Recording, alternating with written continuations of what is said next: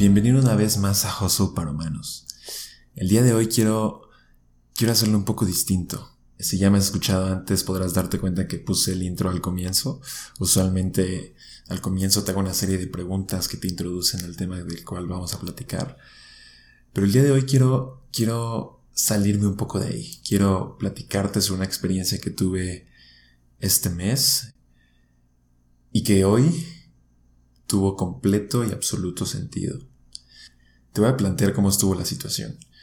Imagínate que esta mañana tuve una serie de situaciones que se presentaron todas al mismo tiempo y no en el mejor momento que digamos.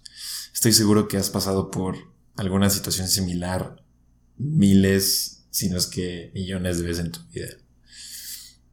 Esas veces donde todas tus responsabilidades, todos los agentes todos tus compromisos que normalmente tienes durante el día se presentan y te dicen, oye, tienes que hacer esto, oye, necesitamos que hagas esto, oye, ¿podrías apoyarme con esto? Oye, te recuerdo que el día de hoy tienes que hacer esto, esto, esto, esto y esto. Y ahora parece que el sonido de notificaciones de tu celular, en vez de hacerte sentir feliz y, y que la gente te quiere, es una alerta sísmica que retumba en tu tímpano y solamente te quiere hacer explotar. Estoy seguro que todo esto te recordó algún momento de tu vida. Estoy seguro que esto te resuena de alguna u otra manera. Y si esto es así, si recientemente pasaste por algún momento así o actualmente estás pasando por algún momento así, quiero que te des una palmadita en la espalda. Quiero que sonrías, quiero que te sientas feliz y quiero que estés orgulloso de ti mismo.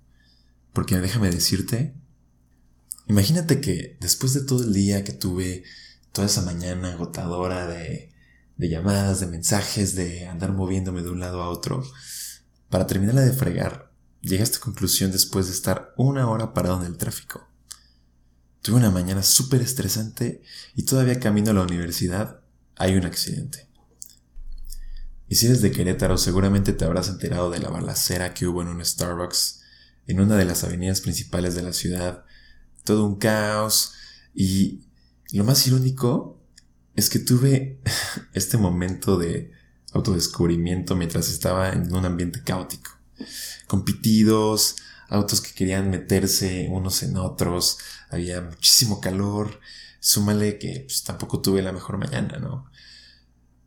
Pero cuando estaba en todo ese mar de estrés y pues en un momento neta hasta quería gritar y, desahogarme y olvidarme de todo, decidí meditar.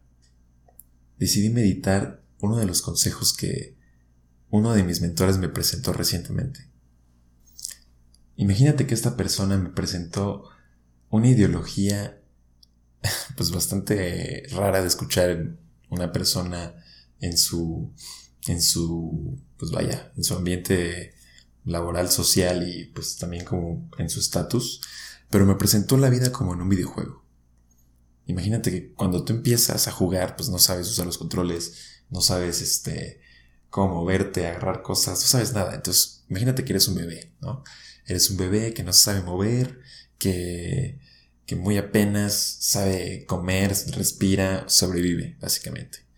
Pero entre más tiempo pasa, entre más tiempo entre más cosas adquieres, entre más conocimiento sumas, vas desarrollándote y subiendo de nivel. Entonces recuerda que entre más cosas aprendes, entre más habilidades adquieres y entre más y mejores hábitos sumas a tu vida, subes de nivel. Pero adivina qué más sube de nivel. Tus problemas, todas las incertidumbres, tus responsabilidades y Obviamente los obstáculos suben contigo, crecen contigo. Todas estas situaciones, como la que te presenté al principio, todos esos momentos de breakpoint que te hacen creer que no puedes hacer nada más y que ya no hay ni por dónde, déjame decirte que todos estos momentos son una señal, una señal que solamente vino para decirte que te estás convirtiendo en una persona más capaz, porque déjame decirte que la dificultad de los problemas son directamente proporcionales al nivel de capacidad que la persona tiene. Es por eso que te quiero felicitar y quiero que tú también te felicites.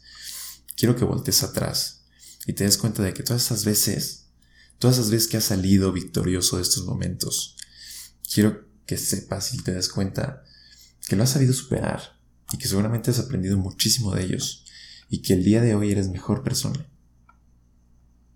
Quiero decirte que es injusto que voltees atrás y que te juzgues, ¿no?